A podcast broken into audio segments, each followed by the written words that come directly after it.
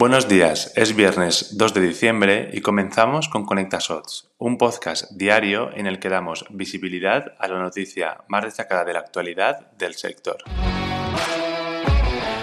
Pese a que aspectos como la recesión y la inestabilidad económica parecen las dos grandes preocupaciones del contexto económico actual, la realidad es bien diferente. Así lo afirma una encuesta publicada por la consultora PVC llevada a cabo en Estados Unidos. Según la misma, el miedo a la prolongación de la guerra o los ataques cibernéticos son dos de los grandes temores para el 40% de los encuestados. El 34% mencionó el aumento de los costes de los productos y las interrupciones en las cadenas de suministro como otro de los grandes retos, mientras que el 38% ven en la retención del talento uno de los grandes desafíos a los que nos debemos enfrentar.